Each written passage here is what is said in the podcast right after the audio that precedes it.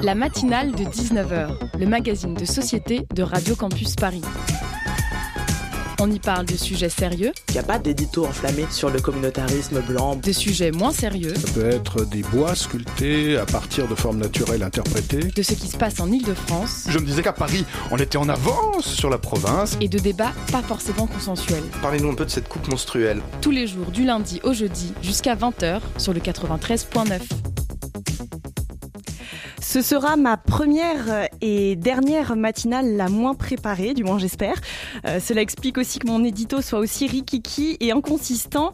Au moins ça laissera plus de temps à nos invités pour développer leurs propos, mais après tout c'est la règle du jeu d'une radio associative qui roule principalement grâce à des bénévoles. Les sujets se font et se défont, se calent parfois la veille de l'émission et de notre côté nous avons aussi nos propres obligations professionnelles euh, en parallèle. Il faut donc être réactif et s'adapter aux aléas, mais ce n'est pas toujours évident de le faire en temps et en heure. Bref, j'ai sauté aussi vite que j'ai pu sur mon vélo, j'ai manqué de renverser un pito, j'ai bravé la pluie pour honorer ce rendez-vous et c'est tout ce qui compte.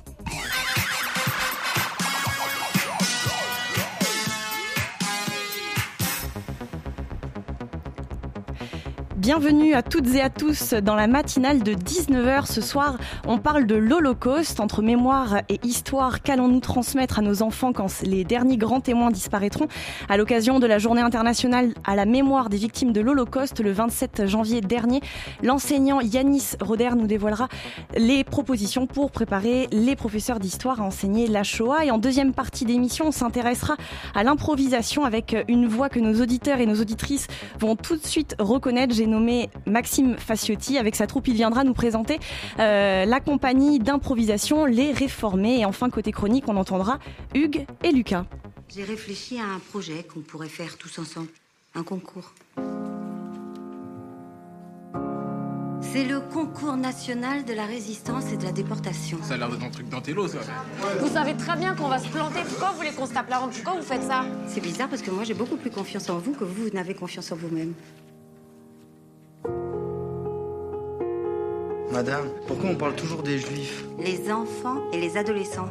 Pas de religion, pas de nationalité. Y a pas plus funky là comme concours Je pense, moi, que vous avez énormément de choses à dire là-dessus. Vous trouvez ça bien raisonnable de faire passer ce concours à votre seconde Moi, je vois ça comme du temps perdu, puis du temps que vous pourriez consacrer à d'autres élèves qui le méritent plus. C'est meilleur ce qu'on a fait, tu peux remballer ton travail. Vous ne vous parlez pas, ça ne change pas. Il faut pas en parler comme des élèves, il faut en parler comme des enfants. Chacun avec sa différence et avec sincérité. Et ça, je sais que vous êtes capable de le faire. À l'instant, on entendait un extrait de la bande-annonce du film Les Héritiers de Marie Castille, mention char, sorti en 2014. L'ère du témoin touche à sa fin. Aujourd'hui, il ne reste en effet plus qu'une quinzaine de survivants d'Auschwitz en mesure de témoigner et de véhiculer une parole vive auprès de la jeune génération. Alors, que transmettrons-nous dans les années à venir? C'est la question que s'est posée la Fondation Jean Jaurès à l'occasion de la Journée internationale à la mémoire des victimes de l'Holocauste le 27 janvier dernier. Et dans une récente publication intitulée Shoah vers la fin de l'ère du témoin et signée Yanis Roder, euh, la Fondation s'interroge sur la façon de préparer les professeurs d'histoire à enseigner la Shoah quand il n'y aura donc plus personne qui l'a vécu, qui l'a connu et qui s'en souvient pour raconter. Alors ce soir pour en parler, on est en studio avec Yanis Roder. Je prononce bien votre nom ou Roder? Très bien, Roder, bravo, Roder, bon? Roder, Bonsoir. bien. Alors Bonsoir. euh, vous êtes professeur euh, d'histoire-géographie à Saint-Denis, mais aussi directeur de l'Observatoire de l'éducation de la Fondation Jean Jaurès et toujours responsable des formations mémorielles de la Shoah? Toujours. Oui. Euh, et en parallèle, vous êtes également l'auteur de Allons enfants, la République vous appelle, paru aux éditions Odile Jacob. Merci encore une fois d'être avec nous en studio. Euh, et à mes côtés pour mener cette co-interview, Vincent de la rédaction de Radio Campus Paris. Salut Vincent. Bonsoir, bonsoir Inès. Alors, euh, on voulait démarrer euh, cette, cette interview avec une question bien précise. En décembre dernier, la Fondation Jean Jaurès a publié une étude justement sur la connaissance qu'avait la population française sur la Shoah. L'étude montrait bien le rôle qu'avait pu jouer l'école dans la transmission de la mémoire de la Shoah par rapport au cadre familial, par exemple, mais aussi que si 90% de l'ensemble de la population avait connaissance de l'Holocauste, en revanche, quand on regardait les chiffres par tranche d'âge, on remarquait que 21% des 18-24 ans affirmaient ne jamais avoir entendu parler du génocide des Juifs, ce qui est tout à fait surprenant. Alors comment on explique ces chiffres?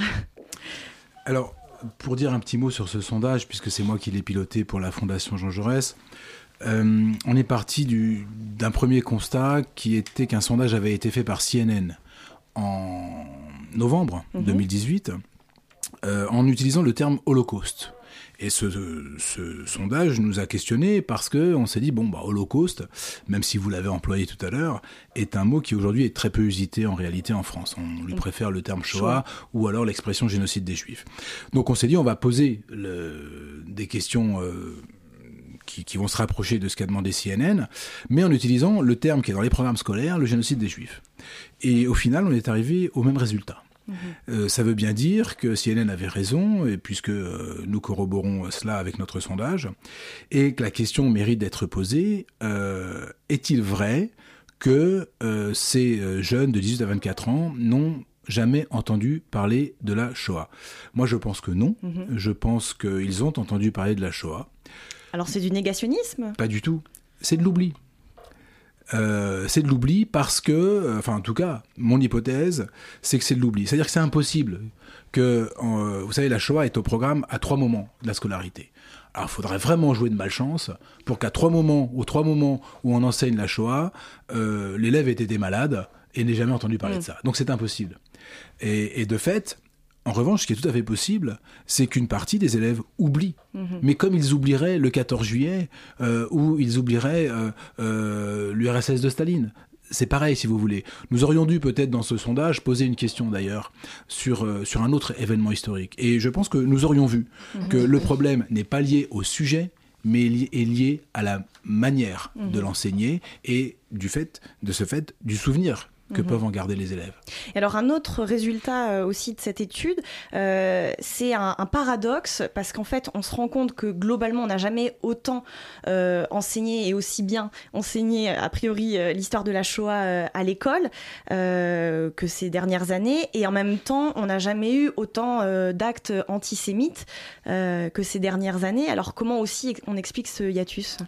Bah, c'est un c'est un paradoxe euh, quand on, se dit que la Shoah serait un enfin l'étude de la Shoah l'enseignement de la Shoah serait un médicament contre l'antisémitisme ce que je ne crois pas mhm. euh, et donc effectivement euh, penser la Shoah comme un médicament, penser la Shoah comme un remède contre l'antisémitisme, c'est faire fausse route la Shoah, l'enseignement de, la Shoah tel qu'il a été euh, euh, pensé et fait pendant euh, des années, bah, n'a pas fonctionné en tant que tel, mhm. en tant que médicament. je mets médicament évidemment entre guillemets. Et donc c'est cela appelle à réfléchir sur justement l'enseignement, mhm. sur la manière d'enseigner, sur le contenu de cet enseignement, c'est ce que nous faisons au mémorial de la Shoah, en prenant un enseignement politique et non un enseignement moral. Mhm. Euh, oui, oui, on y, on y reviendra euh, dans, dans, dans le cœur de, de l'émission, mais juste peut-être euh, réexpliquer aussi comment on en est arrivé à ce type d'enseignement et de transmission de la Shoah. J'ai cru comprendre que c'était arrivé assez tardivement, dans les années 80-90, et qu'on s'est focalisé sur un outil de type témoignage. Alors, est-ce qu'on peut, peut revenir peut-être là-dessus? Effectivement l'entrée dans les programmes de la Shoah en tant que telle, c'est-à-dire indépendamment, euh, indépendamment ou comme événement, euh, événement distinct, c'est 1989. Et à partir de là, va se développer l'enseignement et l'utilisation notamment du témoignage, du témoignage du survivant d'Auschwitz. Et la question du, témoignage, c'est euh, la question que j'aborde dans la note que j'ai rédigée euh, euh, pour la, Fondation Jean Jaurès, c'est la question de l'émotion. Quelle place donner à l'émotion dans l'enseignement? Est-ce que l'émotion, au-delà même du témoignage, est-ce que l'émotion que nous avons peut-être trop cherché à susciter n'a pas empêché de penser l'événement historique finalement et de penser le processus politique? Parce que moi je suis convaincu d'une chose, c'est que seule la capacité de penser euh, l'événement politique nous permet d'armer intellectuellement les jeunes, mhm. justement, contre, euh, contre un retour à la fois de l'antisémitisme, mais de la, de la haine antidémocratique de manière générale. Mais pourquoi à l'époque on s'est focalisé sur le témoignage? Qu'est-ce qu'on pensait, on supposait que ça allait apporter? Le témoignage n'est pas inutile. Mhm. Il ne faut pas balayer tout cela d'un revers de main, bien au contraire, mais il faut mettre en perspective le témoignage. Il faut que les élèves sachent exactement qui est la personne euh, qu'ils ont en face d'eux, c'est-à-dire ce qu'elle a vécu, où elle est allée et pourquoi elle peut parler. Mhm. Hein, c'est parce qu'elle est allée à Auschwitz qu'elle peut parler.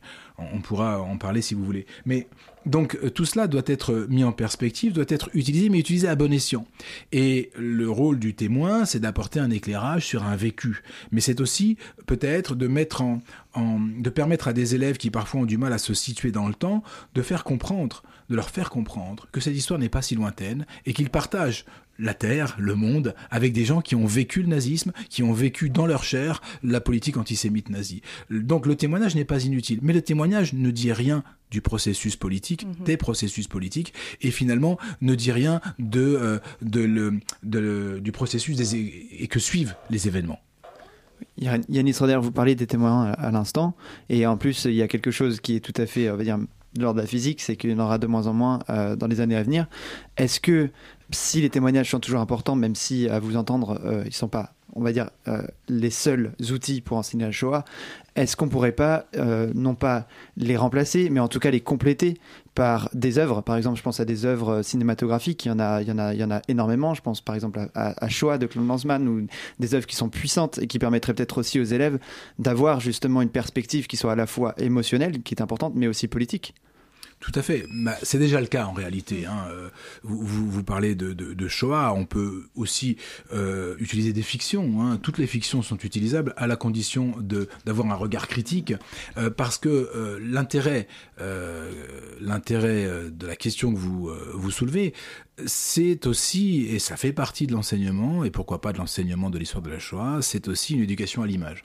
Et l'éducation à l'image, c'est former euh, les euh, jeunes élèves à être capables justement de comprendre que toute image est une construction. Et et donc euh, relève d'une mise en scène. Même si c'est un documentaire, c'est une mise en scène, c'est un choix. Je pense à la à l'extraordinaire scène du coiffeur Abraham Bomba dans le film Shoah que j'utilise moi en classe avec mes élèves, qui est évidemment une mise en scène, mais qui en même temps nous dit beaucoup de choses à la fois sur le plan historique, mais aussi sur le plan humain. Donc il y a là, vous avez tout à fait raison, avec Shoah, un film qui fait le le lien réel entre l'éducation politique absolument nécessaire et l'émotion euh, qu'on ne peut pas s'empêcher d'abord d'émerger puis de ressentir à la vue de, de, cet extrait par exemple. Mhm. Mais la question que pose euh, la disparition euh, prochaine des rescapés de la Shoah, c'est est-ce que en fait toutes ces archives peuvent se substituer à de la parole incarnée, à de la parole vive? Alors tout dépend de de la finalité en fait. La question qu'on doit se poser, c'est quand j'enseigne l'histoire de la Shoah, quel est mon objectif euh, euh, didactique, pédagogique euh, et donc civique, pour dire les choses très clairement. Est-ce qu'il s'agit d'enseigner un événement d'histoire ou est-ce qu'il s'agit de faire une leçon de morale antiraciste mhm. Moi, je plaide pour qu'on fasse un enseignement historique, parce que l'enseignement historique est un enseignement politique. Et c'est uniquement par l'enseignement politique que nous arriverons à faire émerger l'idée que, euh, qui est la mienne et que je pense euh, vous partagerez, du moins je l'espère, que seul notre système démocratique et républicain est euh, une barrière contre, contre ce type de, de, de processus politique. De fait, le témoignage est un outil, bien sûr, qui sera utilisé, qui continuera à être utilisé au regard des très nombreuses captations, très nombreuses captations mhm. vidéo qui, qui existent, exactement, mais qui n'est qu'un outil parmi d'autres. Après, effectivement, avoir eu la chance pour les générations qui euh, ont précédé de rencontrer euh, des témoins euh, et des, des, gens qui étaient des, des, des de magnifiques personnes au-delà de leur, de leur vécu personnel, c'est une richesse qui, qui s'évanouit. mais voilà, c'est une richesse humaine. Il y a d'autres d'autres gens qui qui pourront raconter d'autres histoires, ils ne raconteront pas celle-là, et les élèves feront, j'espère, d'autres rencontres. Maintenant, il faut réfléchir à, à, ce que nous voulons euh, euh, que nous apporte l'enseignement de l'histoire de la Shoah. Dans un instant, on continue de parler de l'enseignement de la Shoah, mais tout de suite une courte pause musicale avec Wrong Vibration de Balthazar.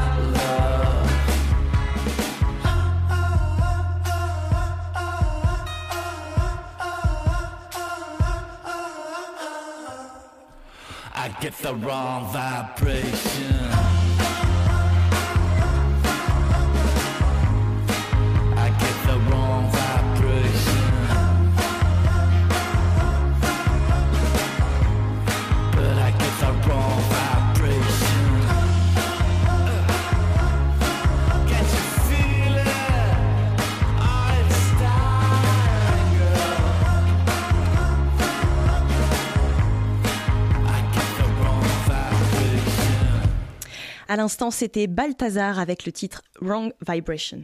La matinale de 19h sur Radio Campus Paris. On est toujours dans le studio de Radio Campus Paris avec Yanis Roder, professeur d'histoire dans un collège de Seine-Saint-Denis pour parler de l'enseignement de la Shoah à l'école. Euh, Vincent, tu avais euh, peut-être une question pour euh, notre invité? Oui, on, pouvait, on pourrait effectivement revenir sur la, formation aussi des enseignants à, cet enseignement de, la Shoah. je m'interrogeais notamment sur le fait que si finalement les témoignages et, les aspects émotionnels ont été un peu privilégiés, qu'est-ce qu'on pourrait trouver comme piste d'amélioration aujourd'hui? J'avais une question euh, un peu, euh, euh, un peu, pour la compléter, c'est-à-dire que si vous le disiez tout à l'heure que évidemment c'était surtout une question d'oubli pour les jeunes. En fait, c'est pour ça que on explique les chiffres qu'on mentionnait en début d'interview. Mais est-ce que parfois, tout de même, on peut pas certains professeurs sont pas se, retrouvent pas opposés à un refus aussi de certains jeunes de, considérer cet événement historique? Et est-ce que vous pensez qu'ils sont suffisamment formés pour affronter ce genre de refus? Ça fait beaucoup de questions en une, en fait. Euh, Prenons la dernière. Alors, je vais parler du, refus. Euh, il est possible de rencontrer, ça m'arrive régulièrement, de rencontrer euh, non pas une opposition, mais des interrogations, et parfois ces interrogations débouchent sur des remarques ou des préjugés de nature antisémite, pour le dire très clairement. De là à ce qu'il y ait un véritable refus, euh, moi, je ne l'ai jamais vu. Euh, je ne l'ai jamais rencontré. Ça ne veut pas dire que ce n'est pas possible, hein. mais je pense que c'est un fait euh, très minoritaire. Néanmoins, je vois dans les formations que j'anime et dont j'ai la responsabilité pour le mémoire de la Shoah, des professeurs qui viennent nous voir en cherchant des outils, notamment des outils scientifiques et intellectuels pour répondre euh, aux propos parfois provocateurs euh, de certains élèves. Cela fait partie euh, un, petit peu des voilà des recettes que l'on va que l'on va donner aux enseignants, comment comment faire face à à des, à des, à des jeunes qui, qui effectivement posent des questions auxquelles on ne s'attendrait absolument pas, si vous voulez. Voilà. Donc, ça peut être des questions de concurrence victimaire, mhm. concurrence mémorielle, des remises en, en, cause aussi. Ça peut, ça peut arriver. Donc, il faut que les enseignants soient, soient formés à cela. Et puisque vous parliez de la question de la formation des enseignants. Le gros problème que nous rencontrons aujourd'hui, c'est qu'il y a très peu de formation de niveau universitaire sur l'enseignement de l'histoire de la Shoah, et si on va plus loin, sur l'enseignement de l'histoire des génocides et des processus génocidaires. Donc c'est quelque chose qui manque réellement à la formation des jeunes enseignants. Euh, les SP, hein, euh, ça va changer de nom bientôt, mais ou ça a peut-être déjà changé de nom, hein, les, les, écoles supérieures du professorat et de l'enseignement, euh, ne forment pratiquement pas, si ce n'est les formations que nous montons avec, euh, en collaboration avec eux, hein, je dis mémorial, euh, je veux dire le mémorial avec les SP, ne forment absolument pas, pratiquement pas à ces questions. Donc on a là un vrai, un vrai problème, avec une, une, une impression de, de connaissance qui est liée non pas à l'enseignement, mais qui est liée à l'omniprésence de ce que j'appellerais l'objet Shoah dans les représentations, mais aussi dans le monde médiatico-culturel. Mhm. Il n'y a pas une semaine sans qu'il n'y ait pas une émission, un film, un livre euh, qui traite de cette question. Et donc l'objet est omniprésent. L'objet étant omniprésent, on a tous finalement, et à commencer par les jeunes professeurs, une impression de connaissance, mhm. mais qui n'est qu'une impression. Mhm. Alors moi j'aimerais qu'on revienne un petit peu sur euh, les critiques que vous pouvez adresser justement à, l'enseignement euh, de la Shoah tel qu'il est enfin, dans sa forme actuelle. on l'a effleuré en tout début d'émission. Vous, vous critiquez le fait que voilà on, on laissait une trop grande place à à, l'émotion, au sensationnel, et que et qu'aussi euh, dans, dans un de, de vos de, dans une de vos notes, vous expliquiez que euh, le, le, rapport euh, finalement à, à, ces témoignages était parfois un peu biaisé parce que on avait surtout des récits de camps de concentration. Or, la majorité des Juifs n'ont pas connu cette cette réalité-là puisqu'ils ont été très très vite exterminés. Est-ce que vous pouvez revenir un petit peu sur ces deux critiques que vous adressez à l'enseignement actuel? tout à fait, je, je, vois que vous m'avez bien lu, je vous remercie. Alors, euh, sur la question de l'émotion, euh, alors d'abord la première chose, c'est de dire que euh, il faut pas généraliser le propos en disant voilà, tout le monde enseigne comme cela. L'enseignement bouge, change, les pratiques changent. Vous savez, au Mémorial de la Shoah, nous formons entre 4 et 5 000 enseignants par an, donc nécessairement dans les académies et dans les le collège et les lycées, l'enseignement évolue et les pratiques changent. Ça, c'est un premier point. la question de l'émotion, c'est une vieille question en réalité. Comment faire euh, passer euh, le message Avec l'idée, si vous voulez, qu'on donne une charge particulière à mhm. l'enseignement de l'histoire de la Shoah, qui est une charge morale. Euh, l'enseignement, l'histoire, l'enseignement de l'histoire de la Shoah devrait nous guérir de, nous devrait, nous guérir de la haine pour toujours. Voilà, bon, force est de constater que ça marche pas. Hein. Mais et donc, il faut une vraie réflexion là-dessus. Quel est le rôle joué par l'émotion? On ne peut pas on ne peut pas interdire l'émotion, ça ne s'interdit pas une mm. émotion. Néanmoins, on peut essayer de la limiter, parce que trop d'émotions ou une émotion trop forte, j'en suis intimement convaincu, paralyse la pensée et ne permet pas de penser, de penser les processus politiques. Et, et, de fait, ne va rester, parce que du fait de sa force intrinsèque, ne va rester comme souvenir de secours que l'émotion ressentie face des images chocs, face à un témoignage extrêmement fort, euh, si tout cela n'a pas été préparé ou mis en perspective. Ça, c'est le premier point. Le deuxième point que vous soulevez, qui me semble extrêmement important. Effectivement, je le disais tout à l'heure, euh, si nos témoins, euh, qui sont mes amis, peuvent parler, c'est parce qu'ils sont allés à Auschwitz. De fait, Auschwitz, euh, qui est aujourd'hui le, paradigme, l'exemple même dans l'imaginaire collectif de ce qu'a été la politique dite de solution finale par les nazis, euh, est en réalité l'exception. C'est la grande porte d'entrée euh, des juifs dans le système concentrationnaire. Si je le dis plus simplement, un convoi de juifs de France qui part vers Sobibor, le convoi 52 par exemple, euh, eh bien vous avez zéro survivant en 1945. Parce que Sobibor, c'est un terminus ferroviaire avec, au bout, une usine de fabrication de cadavres. Auschwitz, vous avez l'usine de fabrication de cadavres, mais vous avez également un camp de concentration. Et donc, c'est par cette porte-là que les juifs rentrent dans le camp de concentration. Donc le témoin qui va nous raconter les lois discriminatoires, le- le- les arrestations, la séparation d'avec la famille, le convoi euh, jusqu'à Auschwitz, nous montre le processus. Et là, nous raconte le processus de euh, le- ce que les nazis ont appelé la solution finale. Mais à partir du moment où il est dans le camp de concentration, c'est-à-dire qu'il a passé la sélection sur le quai d'Auschwitz, qu'il n'est pas allé vers le centre de mise à mort, mais qu'il a intégré le système concentrationnaire, ce qu'il va nous raconter de son quotidien, euh, Georges Semprin, à Buchenwald ou Robert Antelme nous racontent finalement la même chose, sauf que eux ne sont pas là pour ce qu'ils sont, ils sont là pour ce qu'ils ont fait. Mhm. Euh, et de fait, cela peut créer de la confusion en, faisant penser que finalement les juifs auraient vécu la même chose que les autres et que finalement cette souffrance des juifs mise en avant n'aurait pas euh, lieu d'être par rapport à d'autres souffrances. Voilà. Et en réalité, je pense que ce qu'il faut faire comprendre, c'est que le but des nazis, c'était l'assassinat de tous les juifs, non pas en Europe, mais absolument partout où ils pourraient les attraper. Et c'est cela que doivent comprendre les, euh, les élèves, parce que pour Hitler, pour les nazis, la guerre est juive.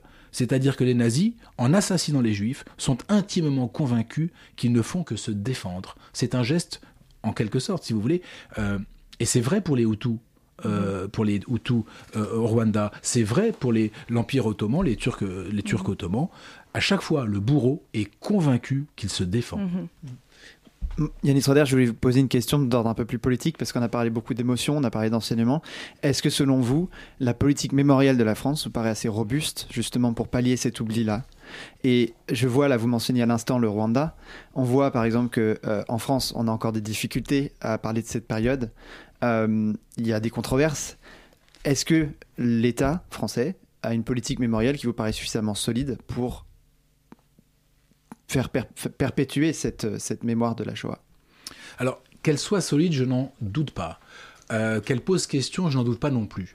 C'est-à-dire que hum, ce qu'on a appelé le devoir, malencontreusement je pense, le devoir de mémoire, a eu pour conséquence euh, euh, une impression euh, euh, de donner de l'importance, plus d'importance à, à des victimes qu'à d'autres. Parce que justement le devoir de mémoire, euh, le plus jamais ça, si vous voulez, ne permettait pas de définir le ça et ne permettait pas de comprendre le processus à l'œuvre.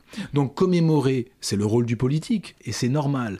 Mais il faut commémorer quelque chose que l'on comprend et que, euh, dont on saisit le sens. Si on commémore pour commémorer, ça n'a aucun intérêt. Et, au contraire, je pense que ça crée de la réaction en retour. Et à ce sujet, une politique mémorielle, par exemple au niveau européen, avec un partage des témoignages qui subsistent et aussi des expériences, est-ce que ça vous paraît très intéressant, utile? Ce serait, oui, ce serait tout à fait utile et très intéressant. Euh, néanmoins, euh, on a un petit peu de mal en ce moment à, à conjuguer nos forces au niveau européen. Donc, euh, je pense qu'aujourd'hui, c'est un petit peu le cadet des soucis euh, des politiques. Qu'on comprenne bien, en fait, vous voulez un petit peu déplacer la focale euh, des, des victimes vers les bourreaux et, et- et les faits qui les ont conduits à, à se lancer dans une politique génocidaire. Si vous voulez que nous fassions une éducation politique de nos jeunes, comp- qu'ils comprennent l'intérêt de la sauvegarde de notre démocratie, euh, il faut regarder ce que pensaient les bourreaux. Mhm.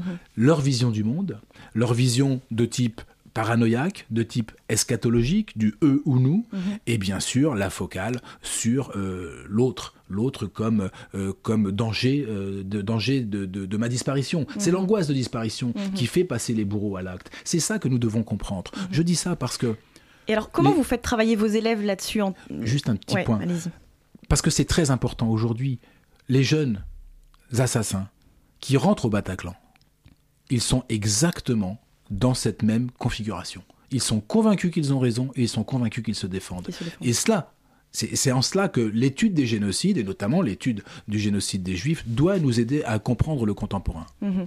Et alors, du coup, co- comment vous comment vous, réagissez avec vos élèves? Comment vous les emmenez dans une recherche euh, historique? Vous les, vous les rendez acteurs euh, eux-mêmes euh, de la recherche historique? Eh bien, il, il, voilà, je, travaille sur des corpus documentaires et notamment, disons les choses très clairement, sur des, sur des textes d'Adolf Hitler, des textes de Mein Kampf, et nous étudions très profondément les textes de Mein Kampf en en faisant, en, en construisant ensuite un, comment dire, une sorte de carte mentale, si vous préférez, une carte heuristique sur la manière dont les nazis voient le monde. Mhm. Et ça, c'est très important parce que euh, il faut que les élèves comprennent que ce n'est pas, ce n'est pas un prétexte, c'est pas, euh, c'est une réalité dans laquelle euh, ils ils s'inscrivent. C'est-à-dire que c'est une croyance. C'est une croyance politique, mais c'est une croyance. Et ils sont convaincus de ce qu'ils font. En un mot, euh, juste parce que là le temps, euh, le temps s'écoule, mais est-ce que vous êtes inquiet d'une résurgence de l'antisémitisme aujourd'hui dans le contexte qu'on vit dans, dans notre société? Écoutez, moi j'ai participé en 2002 à un livre qui s'appelait Les territoires perdus de la République. J'étais inquiet en 2002. En 2002, euh, il n'y avait pas encore eu d'assassinat. Depuis, il y a eu des assassinats qui ont visé des juifs parce qu'ils sont juifs. Je pense à Ilan Halimi, bien sûr. Mhm. Je pense euh, aux victimes euh, de l'hypercachère euh, et bien sûr aux victimes de Toulouse. Je pense à ces gosses. Vous vous rendez compte quand même que euh, Mohamed Merah, il a mis de- des balles dans la tête à des bébés. euh, Enfin, le petit, il avait 4 ans. Euh, la petite fille, euh, la petite Monsénégo, il l'attrape par les cheveux et il la bat à. Elle avait 7 ans. Euh, moi, je trouve une. Ce qui m'inquiète le plus en réalité, c'est notre capacité à oublier. C'est notre capacité à effacer. Euh, j'ai trouvé, j'ai été très surpris. Euh, j'ai trouvé qu'au moment de cette affaire de Toulouse, l'émotion n'a pas entraîné de Mhm. réaction politique. Il n'y a pas eu de On a tué- rassemblement. euh, Est-ce qu'on a tué d'autres enfants de cette manière en France depuis, depuis des décennies? Mhm. Non, je ne crois pas. Et une toute dernière question, comment en fait on peut établir des ponts avec les autres génocides? Vous l'avez rapidement évoqué, le Rwanda, l'Arménie, le Cambodge, ou même avec la mémoire aussi liée à l'esclavage, parce que euh, a fortiori on n'a pas non plus de plus de témoins euh, vivants depuis euh, un moment. Euh, donc comment comment vous voyez ça dans votre enseignement? Il faut enseigner les autres génocides il faut enseigner la, traite, la traite transatlantique en comparant. Moi, je crois que faire de l'histoire, c'est comparer. Mais aussi pour singulariser. Il faut montrer les, euh, les invariants, si vous voulez, les éléments communs, les analogies que l'on peut faire, mais il faut montrer aussi les spécificités. Et ce qui est très intéressant, j'ai déjà montré un invariant euh, pour la, question des génocides, c'est la question finalement paranoïaque. Soit je détruis ceux que je vois comme mes ennemis, soit ils me détruisent. C'est ce que ne cessent de dire les nazis quand ils parlent de, de l'extermination de l'Allemagne à venir par les judéo-bolcheviques. Et donc il faut se défendre. C'est cette peur angoissée qui fait passer à l'acte. Ça, c'est un élément qu'on retrouve dans chaque crime de génocide. Quant à l'esclavage euh, et à la traite transatlantique, c'est un autre phénomène, mais qu'il faut aussi étudier et pourquoi pas le comparer. La comparaison, finalement, est relativement simple. Ce sont deux crimes contre l'humanité, le génocide et l'esclavage, mais euh, l'esclavagiste n'a aucun intérêt à tuer ceux qui vont lui rapporter de Mhm. l'argent. Eh bien merci beaucoup Yanis Roder d'avoir fait escale dans la matinale de 19h de Radio Campus Paris et très bonne soirée à vous. Merci beaucoup.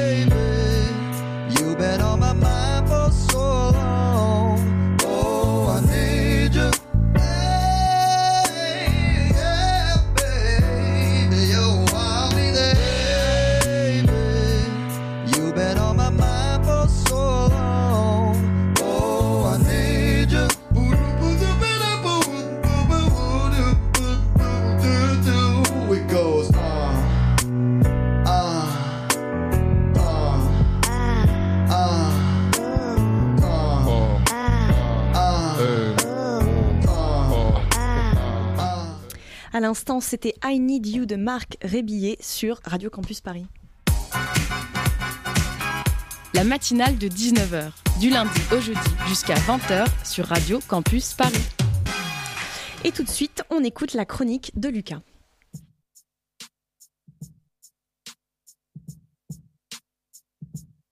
Vous venez de l'entendre sur le 93.9 et malgré les apparences, c'est tout sauf un hasard. Marc Rebillet, le Loop Daddy, est cet artiste qui a tout défoncé sur vos murs Facebook en novembre dernier. Au début de cette formidable histoire, il y a un conseiller clientèle moustachu au style un peu nerd qui crée seul de la musique dans sa chambre. Le mec est complètement fou, mais c'est bien plus qu'un simple artiste. Acteur, musicien, humoriste, auteur, philosophe et même psychothérapeute en ligne, devait arriver ce qui arriva. Marc Rebillet finit par percer avec une vidéo intitulée Summertime.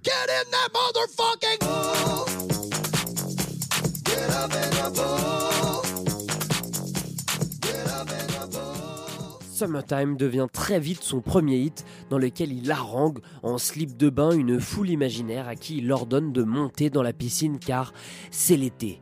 Globalement, les thèmes sont toujours aussi barrés. Recettes de cuisine, blagues ou encore les moustiques sont-ils les vampires de la vraie vie? Marc Rebillet peut tout faire. Il peut aussi parler de thèmes plus profonds comme Donald Trump ou encore l'Alzheimer de son père. Il réfute. Les gens prennent mes chansons bien plus au sérieux que moi. Pour ma part, il s'agit juste d'une idée de départ, d'un riff et d'un délire improvisé. Un délire improvisé qui rend quand même vachement bien. hein. House, hip-hop, jazz, mais encore soul, Marc fait tout, tout ça avec un ordi, un clavier, un sampler Boss RC505 et un micro. Un équipement de fortune pour un rendu très très propre.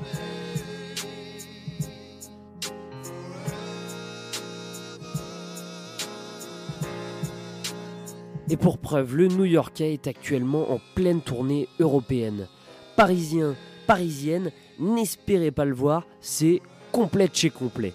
Programmé tout d'abord à la Bellevilloise, Marc Rebillet a affiché sold out en 8 heures seulement.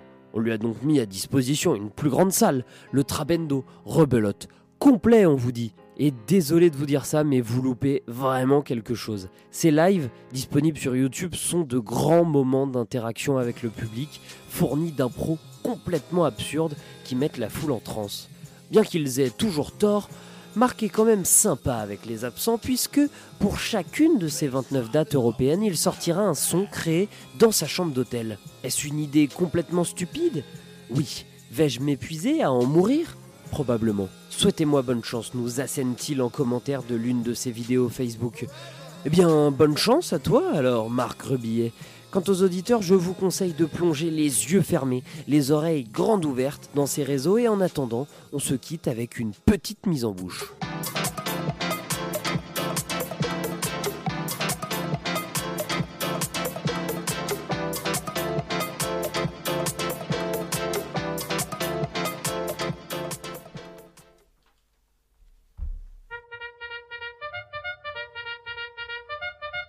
Bien, nous faisons face à une véritable crise de recrutement à l'armée. Alors, pour des solutions, on laisse une seconde chance aux réformés. I have to tell you something. My father and your brother is the same person. But do you know if your sister is my mother and my daughter in the same time? What a cruel destiny. Les met à l'épreuve toute la soirée devant des civils et à la fin, ce sont eux qui décident si oui ou non ils sont aptes à intégrer l'armée. J'aimerais beaucoup pouvoir mettre une cartouche dans mon imprimante. Je vais vous guider, oh, pas à pas, oh, pour l'installation de votre cartouche dans l'imprimante.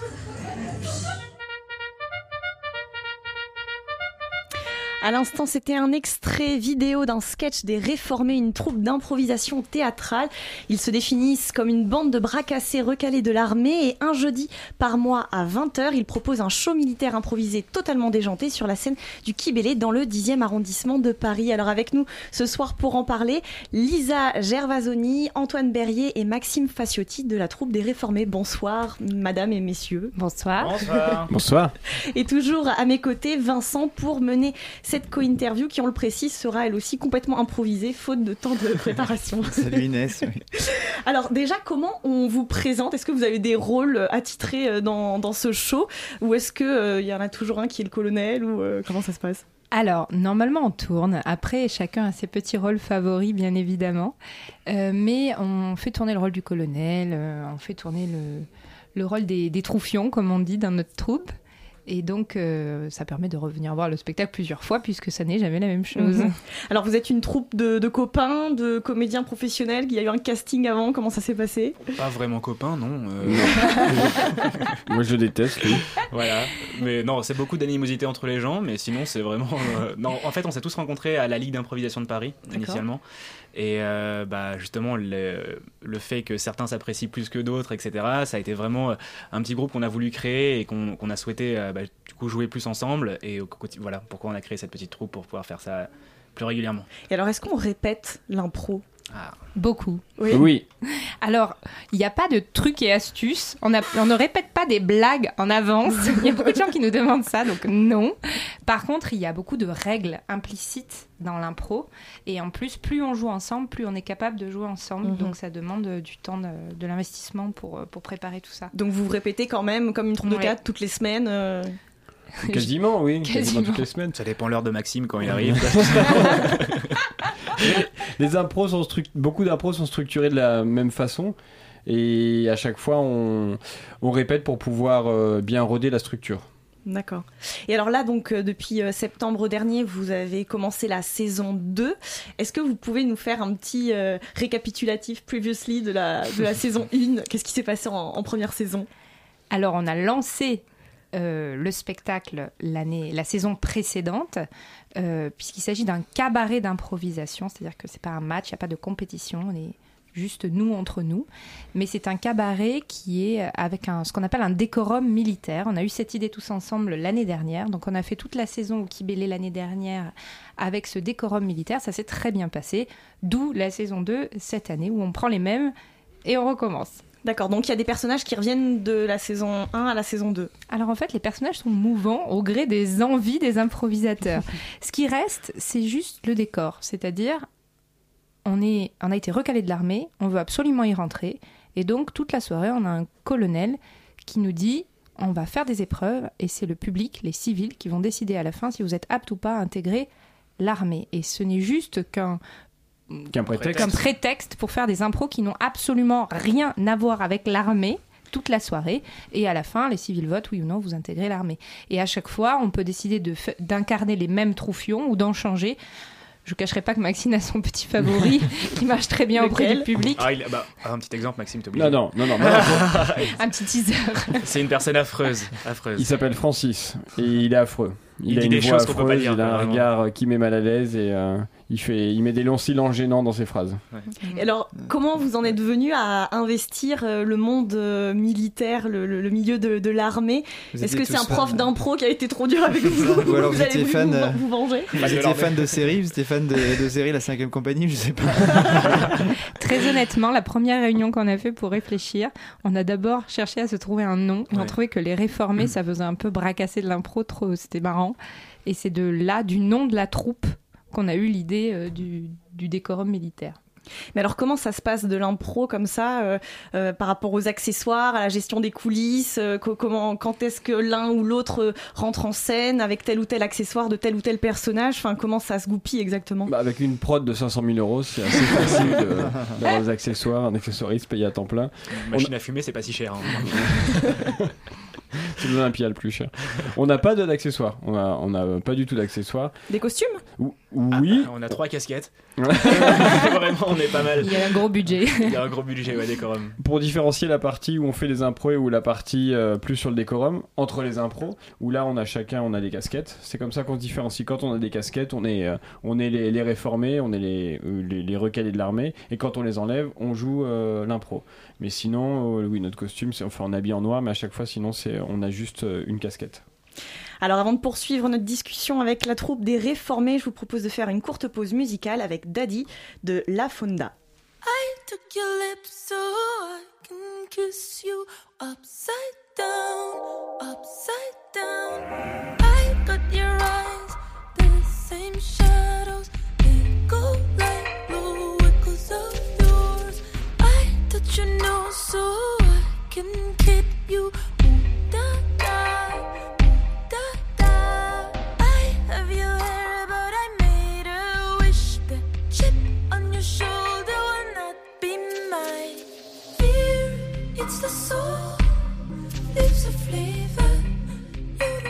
what's left inside. Fear, it's the soul, leaves a flavor. You don't know what's left inside. Daddy didn't tell you, he didn't know. Mama couldn't tell you, but it's time to know. Now's the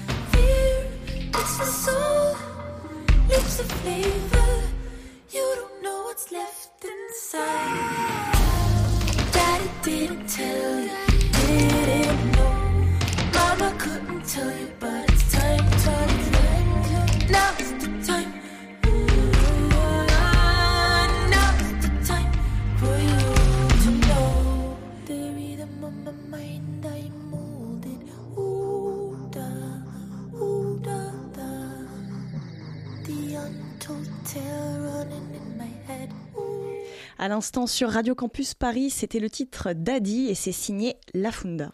La matinale de 19h sur Radio Campus Paris. On est toujours en studio avec la troupe d'improvisation théâtrale Les Réformés et Vincent euh, avait une question euh, pour euh, nos comédiens.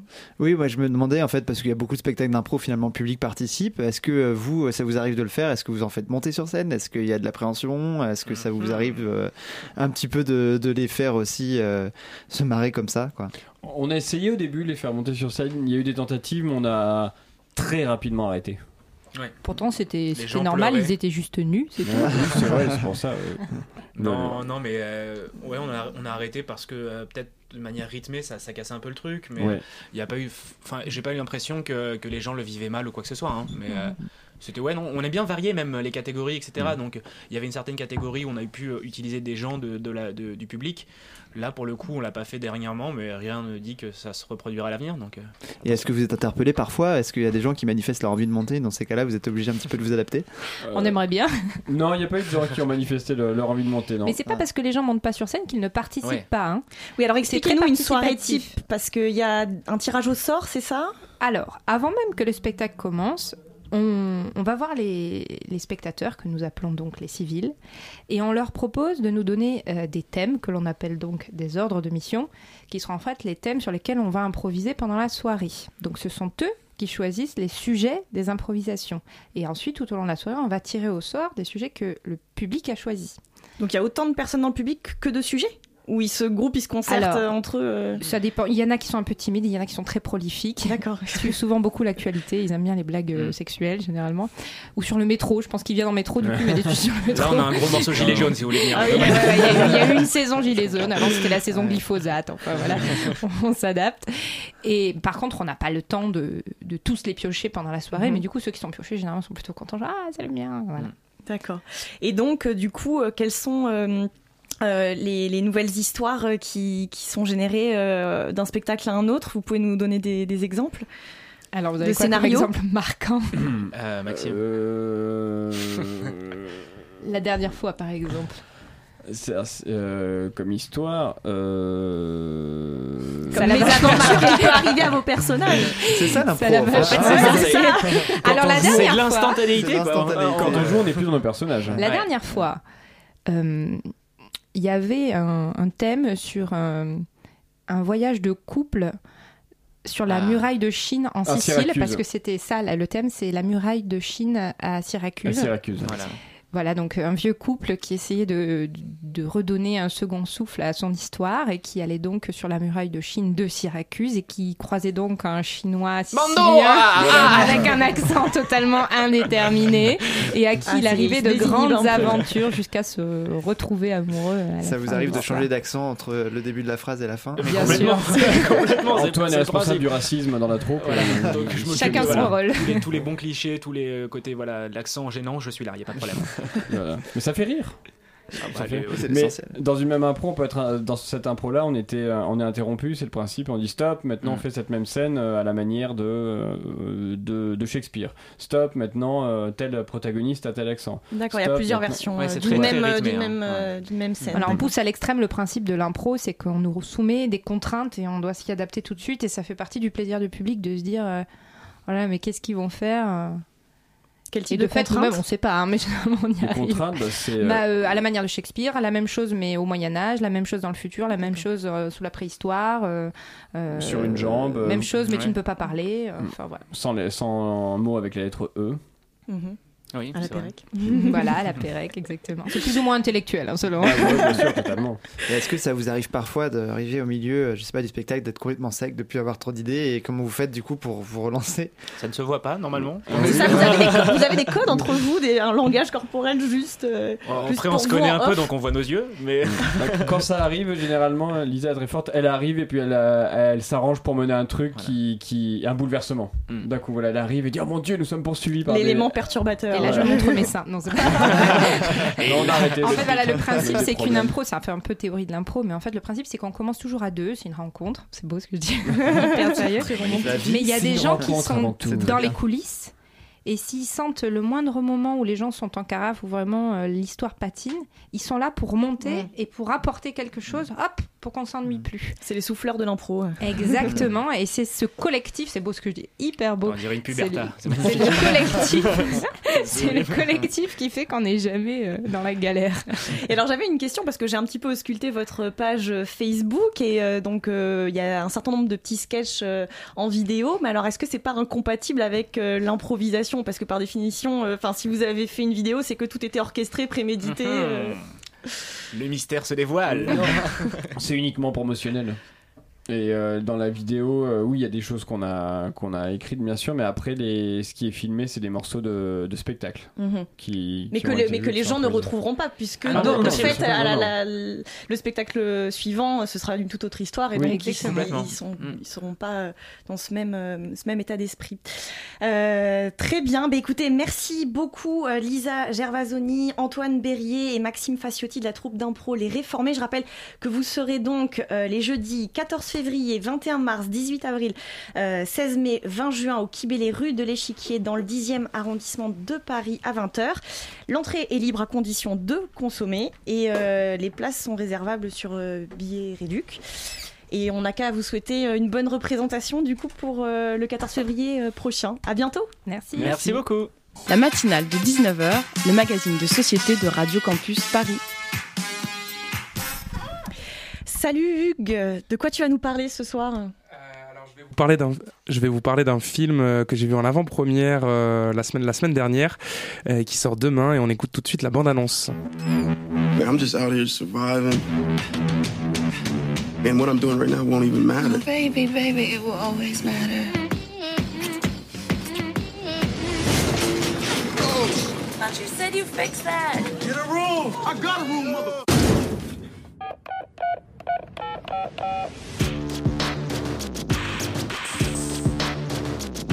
Hey, Cash, how much longer I gotta wait for my money? God made this land for all of us. Greedy people like you want to hog it to yourself and your family. And Me and my family? yeah. Cassius, I'm your fing uncle. Donc voilà, à l'instant c'était la bande-annonce de Sorry to Bother You. Si vous avez besoin de rire sans être pris pour des cons, vous pouvez aller voir ce film dès demain. Un film réalisé et scénarisé par Boots Riley, rappeur et beatmaker du groupe euh, The Coup, euh, basé à Oakland, en Californie, dans lequel on trouve euh, également la rappeuse euh, Pam The Funktress. Le dernier album en date du duo, sorti en 2012, s'appelait déjà Sorry to Bother You. De la musique à l'écran, il n'y a qu'un pas, ou presque, que Boots Riley franchit avec un certain génie. Et alors du coup, Hugues, si tu devais résumer le début du film, ça donnerait quoi exactement? Alors on découvre rapidement le personnage de Cassius Green, alias Cash, un jeune trentenaire afro-américain qui vit dans le garage de son oncle et dont la petite amie est une artiste excentrique et politisée. Face à des retards de loyer, Cash, un, un surnom assez marrant pour un type fauché, n'a pas d'autre choix que d'aller bosser dans une boîte de télémarketing où il va rapidement gravir les échelons. Oui, mais à quel prix? Sa rencontre avec un employé plus âgé, joué par Danny Glover, va quelque peu changer sa perception du travail. On écoute tout de suite un extrait pour illustrer ce passage de Sorry to Bother You. Hey, young blood, let me give you a tip. Use your white voice. Man, I ain't got no white voice. Oh, come on, you know what I mean. You have a white voice in there, you can use it. It's like when you pulled over by the police. Oh, no, I just use my regular voice when that happens. I just say, back the fuck up off the car and don't nobody get All hurt. right, man, I'm just trying to give you some game. Uh, You want to make some money here? Then read the script with a white voice. People say I talk with a white voice anyway, so why ain't it helping me out? Well, you don't talk white enough. I'm not talking about Will Smith's wife. I'm talking about the real deal. Donc comme on l'entend dans l'extrait, euh, le personnage interprété par Danny Glover euh, recommande aux héros du film d'utiliser une voix de blanc pour augmenter ses chances de vendre euh, au téléphone. Une voix de blanc qui correspond grosso modo à celle de Ned Flanders dans la version originale des Simpsons. Voilà, et pour ce qui est du reste de l'histoire, on vous laisse découvrir ça en salle dès demain. Mais alors toi, Hugues, qu'est-ce que t'en as pensé de ce film? J'ai trouvé ça plutôt rusé. euh, c'est une comédie, mais qui contient une, une vraie critique du capitalisme et du racisme aux États-Unis, y compris dans la façon dont ces, ces- ces problèmes systémiques euh, s'entremêlent. Euh, le rythme est très enlevé. Il y a, il y a beaucoup d'audace, de, de rebondissements. C'est c'est foisonnant, euh, offensif, voire outrancier, mais souvent intelligent. Et Il y a un bon mélange d'influences. Euh, On y trouve aussi bien du, du Michel Gondry que du Spike Lee, ou euh, enfin voilà des, des images, des idées qui, qui renvoient à l'univers de l'écrivain George Orwell, et même euh, je dirais un zeste de, de Stanley Kubrick à un moment en particulier du, du film. Voilà, et les acteurs campent leur, leur personnage avec avec justesse et conviction. Et une mention spéciale à, à l'actrice Tessa Thompson, alias Detroit, dans le film euh, que l'on a no- notamment vu dans un clip court métrage de l'album 444 de Jay-Z. Et bien avec tout ça, euh, on espère que l'on vous a donné envie d'aller voir ce film dont je rappelle le titre Sorry to Bother You. Euh, c'est la fin de cette matinale, il est bientôt 20h. Euh, c'est fini donc pour aujourd'hui. Merci à toutes les personnes sans qui cette émission n'aurait pas été possible. Je pense notamment à Philippe euh, pour la réalisation, Vincent pour ses questions, Hugues et Lucas pour leur chronique et enfin Bettina pour la coordination. Mais alors pas de panique, la matinale de 19h revient dès demain soir. Et bien vous pouvez retrouver cette émission en podcast sur le site radiocampusparis.org et sur la page Facebook de l'émission.